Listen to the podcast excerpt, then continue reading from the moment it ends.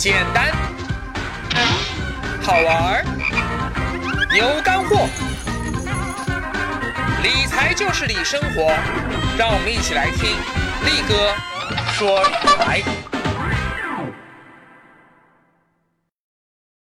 简单好玩有干货，大家好，欢迎来听力哥说理财。今天啊，大家看到力哥特地选了这么一个古色古香的山庄，也穿了一身极具中国味的唐装啊，周围也是鸟语花香。因为啊，今天力哥要说的这个话题是力哥说理财创办以来从来没有涉及过的一个特别让人感到轻松愉快的话题。力哥一直说啊，理财就是理生活，理财绝不只是投资赚钱那么简单啊。如何在日常消费中把这钱花在刀刃上，用相对最少的钱获得相对最多的商品，或者说享受相对最好的服务？哎，这也是一门理财的学问。一个只懂赚钱学问却不懂花钱学问的人，一定不能说是一个懂理财的人。所以啊，从这期开始，今后力哥会不定期的穿插以聪明消费为主题的节目。而在聪明消费篇的第一期。力哥想和你聊聊游轮旅游的话题，因为啊，在过去四年中，力哥每年都坐过一次从上海出发的游轮，所以我觉得我还是有资格来聊这个话题的啊。外加现在正是夏天嘛，夏天正好是游轮游最热门的那个时间段。话说啊，在汉语中，游轮这个发音其实对应的是三个名词，一是加油的那个油。顾名思义嘛，它就是国际航线上运输原油和各种液体化工制品那种超大型的轮船啊，经常从马六甲海峡这种地方走，这和我们老百姓没啥关系。第二个是旅游的游，这个就很好理解了嘛，就是搭载这个游客游览观光那船啊，比如说那个上海黄浦江上那个浦江游轮，还有像从那个厦门本岛来回鼓浪屿那个摆渡船，包括香港著名的天星小轮。还有二零一五年在暴风雨天气下依然违规航行，结果沉没的那艘东方之星号客轮啊，那都算游轮旅游的游。这些船啊，本质上它就是搭载游客的水上交通工具。有些呢啊，船上还有住宿，但也只是相当于火车的卧铺一样。不过今天力哥要说的呀，是第三种游轮概念，邮政的那个邮。这个游啊，本意它就是交通运输的意思，所以最初游轮它不具有任何旅游的含义哦，它仅仅是长途的，呃，尤其是越洋的那种交通工具啊，不仅载人，也载货物和邮件，所以它叫游轮嘛。比如说大名鼎鼎的 Titanic 号啊，它就是一艘这个游轮。尽管 Titanic 号上有钱人可以坐在很富丽堂皇的餐厅里用餐、跳舞，happy。但是你看，对于小李子这种他只买得起最便宜的底层舱的穷人来说，哎，这艘船就只是带自己去美国的一个交通工具而已，不是旅游的东西啊。但是啊，随着二战以后航空技术的突飞猛进啊，尤其是我们看像大型喷气式飞机在七十年代以后普遍运用，长途旅行的首选交通工具，哎，就从过去的游轮变成了速度更快的飞机。比如说啊，在一九六零年的时候，像 Titanic 号那样往返于欧美大陆之间的游轮，它运送的游客，呃，不是游客，是旅客，一年超过一百万人次。但仅仅过了十年，到了一九七零年，因为民航的飞速发展，坐游轮往返欧美的游客就只剩下了二十五万人次。这个游轮时代，它作为远洋交通工具的这样一个功能啊，很快就要被历史的车轮。碾压掉了啊，淘汰掉了，就像当年汽车诞生以后把马车给淘汰掉一样。那你想，作为邮轮公司的老板们，他们要如何自救呢？啊，他们就想啊，这游轮出行的短处很简单，速度慢，这个不管科技如何进步也没办法解决，因为水的阻力总是比空气的阻力大呀。这船的速度再快，也不可能比飞机快啊。那怎么才能把游轮的短处变成长处呢？哎，只有一个办法，就是把游轮从过去单纯的交通工具变成旅游项目本身。如果游轮只是交通工具，那游客的需求一定是越快越好，越快越好。但如果游轮本身就是一个海上移动的旅游景点，哎，那速度慢反而成了游轮的优势，你说是不是？那游客就可以非常轻松、非常尽情的在游轮上度过欢乐时光。而且啊，这个大型游轮的抗风浪能力更强，只要不是遭遇到非常恶劣的暴风雨天气，一般在船上你是感觉不到这个游轮明显晃动的，和在陆地上行走几乎没有什么两样啊！力哥坐过多次游轮，我拿我的人品保证，真的没有什么两样。所以今天国际上所说的游轮，指的就是在海洋上航行的、配备大量娱乐设施的超大型豪华船只。英文叫做 cruise 啊，直译过来其实就是巡航啊、巡游这意思。而像东方之星这种只能在长江里开开的小船，哎，它就不能称之为游轮啦。今天啊，在 A 股有家上市公司，名字就叫世纪游轮啊。之前因为史玉柱那个巨人网络要借壳上市，这只股票不得了啊，瞬间涨到了两百多元啊，是一个被炒作到爆的这样的一个题材股。但是你看它的名字里那个游。是旅游的游，而不是游轮的游。为什么？因为他们家的船都只能在长江里开，那小船。这样吧，我说几个数据，大家就能够更加直观的感受到现在这游轮到底有多大啊！你看，东方之星客轮总吨位是两千两百吨，长七十六米，宽十一米；而泰坦尼克号的吨位是四点六万吨啊，长二百六十九米，宽二十八米。你看这两艘船就完全不是一个体量级的。而现在世界上最大的航空母舰是美国的核动力航母福特号啊，好像去年才刚刚下水，满载时排水量达十一点二万吨，长三百三十三米，宽七十七米。但你知道今天全世界最大的游轮是多大吗？哎，那是二零零九年下水的皇家加勒比海洋绿洲号，Oasis of the Seas，它多大你知道吗？它重达二十二点五万吨。相当于两艘福特号航母、五艘泰坦尼克号、一百艘东方之星。力哥说理财简单又好玩，跟着力哥走，理财不用愁。在西方国家啊，尤其是在美国，游轮游是一种已经拥有超过半个世纪历史的老百姓习以为常的旅游方式了啊。就是我们这儿还在搞文革那会儿，文美国人他就已经开始坐游轮出游了。那么和传统的坐飞机去旅行相比，坐游轮出游它到底有什么优点呢？啊，我认为主要是这么几个优点。最重要的一个就是游轮游非常轻松，非常省心省力。啊，你看，首先你不需要像自由行那样提前做好攻略，也不用担心路上遭遇到什么突发事件，你自己一个人到时候束手无策啊，瞪白眼啊，不会。因为上船以后啊，有什么不懂的，随时可以问船上无所不在的工作人员。而下船后的岸上观光一般都是一日游啊，上午或者下午下船，晚上再回到船上睡觉。只要跟着领队，你不要乱跑，哎，就 OK 了嘛，完全不用自己费脑筋。第二，传统的跟团游啊，你说起来很轻松啊，实际上也蛮累的。因为你想，你每天大部分时间都在巴那个巴士车、大巴车上不停地赶路啊，不是有句话吗？叫下车拍照，上车睡觉啊。所以时间上其实也是很紧张的。每到一个新酒店，你都必须把行李拿上拿下，反复打包，哎呦，那也很麻烦啊。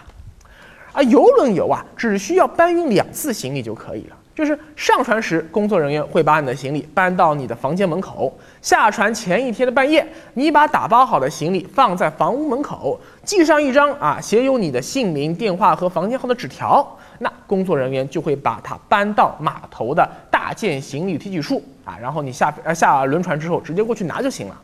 它就和这个坐飞机的行李托运是一样的。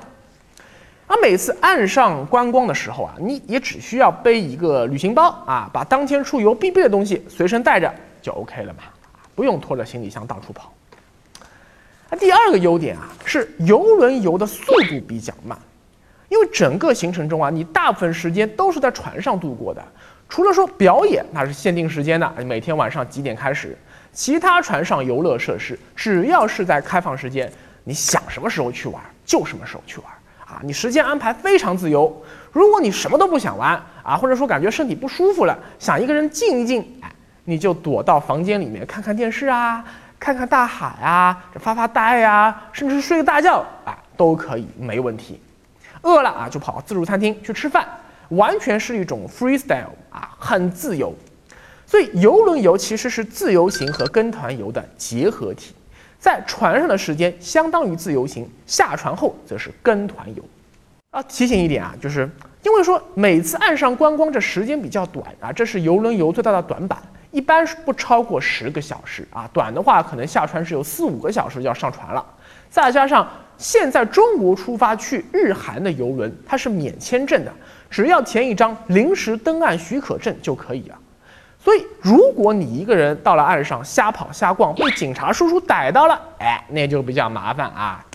所以游轮游岸上观光一般是不允许脱团的啊，偶尔有一些年轻人和领队提前打好招呼说啊下船以后自由行，那个，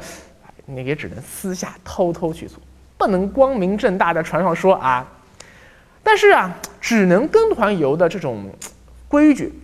削弱了游轮它对于我们这种习惯自由行的年轻人的吸引力。所以现在有些平台啊。啊，比如说像携程，它已经在自己的包船上试点岸上观光自由行。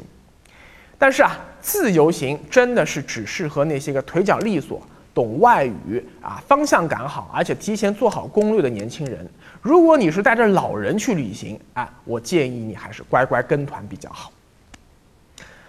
第三，游轮的这些特点啊，它就决定了说它适合各种各样人群。因为游轮游很轻松不费力呀，就特别适合那些腿脚不方便的老人啊，在旅途中特别容易惹事的孩子，哎，都很适合游轮。所以说，游轮游最适合一家老小一起出游，哪怕你是腿脚不方便、需要坐轮椅的老人啊，这种老人他是没有办法坐飞机出去旅行的。但是游轮上到处都是电梯和无障碍设施，你在游轮上一样可以玩得很开心啊。啊，如果你说岸上观光不方便，到时候你可以选择靠岸的时候不下船，继续在游轮上吃吃喝喝看看海啊。那小孩就更适合游轮了呀，你可以白天把孩子寄托在那个青少年活动中心，船上的工作人员啊会把孩子们集中起来一起玩耍、做游戏啊，教他们表演节目，然后呢，你就可以去赌场里找乐子了。到最后一天，还有孩子那个叫什么来着？叫呃才艺汇报演出，哎呦，那个场景超好玩啊。呃，台下坐了一大片爸爸妈妈、爷爷奶奶，拿着个手机拼命的对着舞台上拍照，啪啪拍，然后那个场景超级搞笑啊！孩子就在上面表演节目，啊，当然了，这个游轮它也适合年轻情侣在海上度过一个浪漫假期，哎，还记得吧？冯小刚的电影《非诚勿扰》，它当时不但引起了北海道的旅游热，而且电影最后一个场景非常浪漫温馨。就是说，呃，那舒淇呀，不是在日本自杀获救以后嘛，就坐在那个轮椅上，然后葛优呢就站在后面推着，他在那个甲板上往前走啊，这两个人迎着海风，还有夕阳，互相说了俏皮话，啊，这个场景也非常美。这艘船当时的取景地就是力哥坐过的，现在已经以上海为母港的歌诗达 Selina 号。除了适合各类人群啊，旅游啊，游轮旅游还适合各种出游的需求。比如说，一个公司要做那个 team building 啊，那许多大型游轮上都会有会议室或者是活动室，那公司就可以在船上开年会，员工们呢就可以在船上进行各种游戏，从而大大增进员工之间以及员工和老板之间的感情。啊，当然了，我本人是不建议老板真的带员工上船的话，还在船上去讲工作的事啊，这个太扫兴了啊。另外，你看，像一大群同学、一大群朋友、一大群网友都可以相约在海上，比如说现在很流行大学毕业旅行啊，或者说呃像老同学毕业十周年、二十周年聚会，都可以放在游轮上。如果力哥以后的社群做的足够大。哎，我也会考虑组织一次荔枝会会员的集体游轮游，中间抽一个下午啊，抽两小时搞一个海上理财沙龙，哎，我估计会蛮有意思的。说到底啊，不管船上的娱乐设施有多好玩，这个终究它就是一艘船，所以玩到后来啊，时间长了，再好玩的娱乐设施你也会玩腻的。反而是人与人之间相互逗乐玩耍会更有意思。这就是为什么传统的电子游戏会逐渐没落，而网络游戏却会越来越火的根本原因。啊，只有与人斗，那才是其乐无穷的。所以说，我们在船上会看到很多年轻人坐在酒吧间里打八十分啊，很多中老年人躲在吸烟室里打麻将，就是这个道理。最后啊，就是从理财角度看，游轮游的性价比比较高。我们说旅游啊，一般就四个刚性支出。交通、住宿、餐饮，还有就是玩的费用，包括像景景点门票之类的。而游轮把这四个费用都包含了，所以游轮游的价格叫一价全包，包括住宿、吃饭，还有下船后的岸上观光啊等等费用都包含了，包括船上的各种免费设施，像健身房、游泳池、按摩池、卡拉 OK 啊、篮球、乒乓球，还有像攀岩、迷你高尔夫啊这些一般都有。还有每天晚上的各种娱乐活动和表演，通通都是 free 免费。但是如果你嫌免费的自助餐不好吃啊，要吃更好的，那就要去船上的付费餐厅。你嫌免费的这个袋泡茶、柠檬水不好喝，你要喝更高级的葡萄酒，哎，那也得自己掏腰包。包括像哥斯达游轮最后一晚的那个成人演出，啊，不对，应该叫叫无上妆表演的，应该是很高雅的啊。那个也是要付费的。另外啊，还有两个费用是需要额外列出的，一是旅游保险，这钱啊不是邮轮公司收的，一般是旅行社代买的。还有一个呀，是根据欧美国家的惯例，需要你支付给船上服务人员的那个小费啊。这个小费啊，呃，也不是我们想的说你给多少就多少啊，不想给不给也行啊。这小费是你上船以后。通过刷卡已经绑定你的船舱号的那个美元信用卡，或者说你直接付美元现金来结算的，这个不同邮轮公司的小费标准不一样。比如说像哥斯达邮轮，一般每晚是十二美元；像公主邮轮和天海邮轮是每晚十二点九五美元；皇家加勒比最贵，每晚十三点五美元。啊，你要是住套房的话，那小费就更贵了。如果你选择的是像呃五天四晚这种最常规的线路。最多就需要支付四个晚上，总计五十四美元的小费，也就是大概三百五十元人民币左右。这些费用都是不包含在旅行社啊或者邮轮公司给你开的邮轮价格中的。但是啊，任何事物它都是一把双刃剑啊。邮轮这种非常轻松、非常自由、慢生活这样一种节奏的游旅游方式，在有些人看来它是优点，但在另一些人看来反而是个缺点。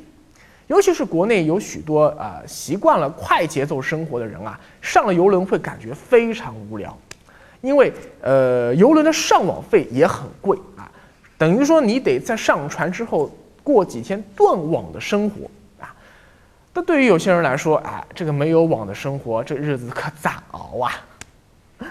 所以游轮游的特性决定了你这次旅游的主要目的是休闲度假、放松身心。而不是说每天不停的赶景点，看许多新奇好玩的东西。如果你主要是要看岸上的景点，细细品味当地的民俗民风，那不好意思，游轮游绝对不适合你。你必须要搞明白啊，游轮它主要玩的就是这艘船本身，岸上观光行程只不过是走马观花的附属品。两者在这场旅行中的占比是六比四，甚至有时候是七比三。因为游轮可以被视为一个封闭的、与世隔绝的环境，它就很适合你和你的心灵对话，忘记生活中的各种烦恼啊，看看海，发发呆。对于繁忙的现代人来说，这是多么难得的人生体验啊！好，力哥说理财简单又好玩，欢迎扫描屏幕下方二维码，或者直接在微信公众号搜索界面搜索“力哥理财”，关注力哥理财官方微信，那里有更多理财干货等着你。力哥理财物语，游轮旅游主要玩的是游轮本身。思考，你喜欢游轮这种旅游方式吗？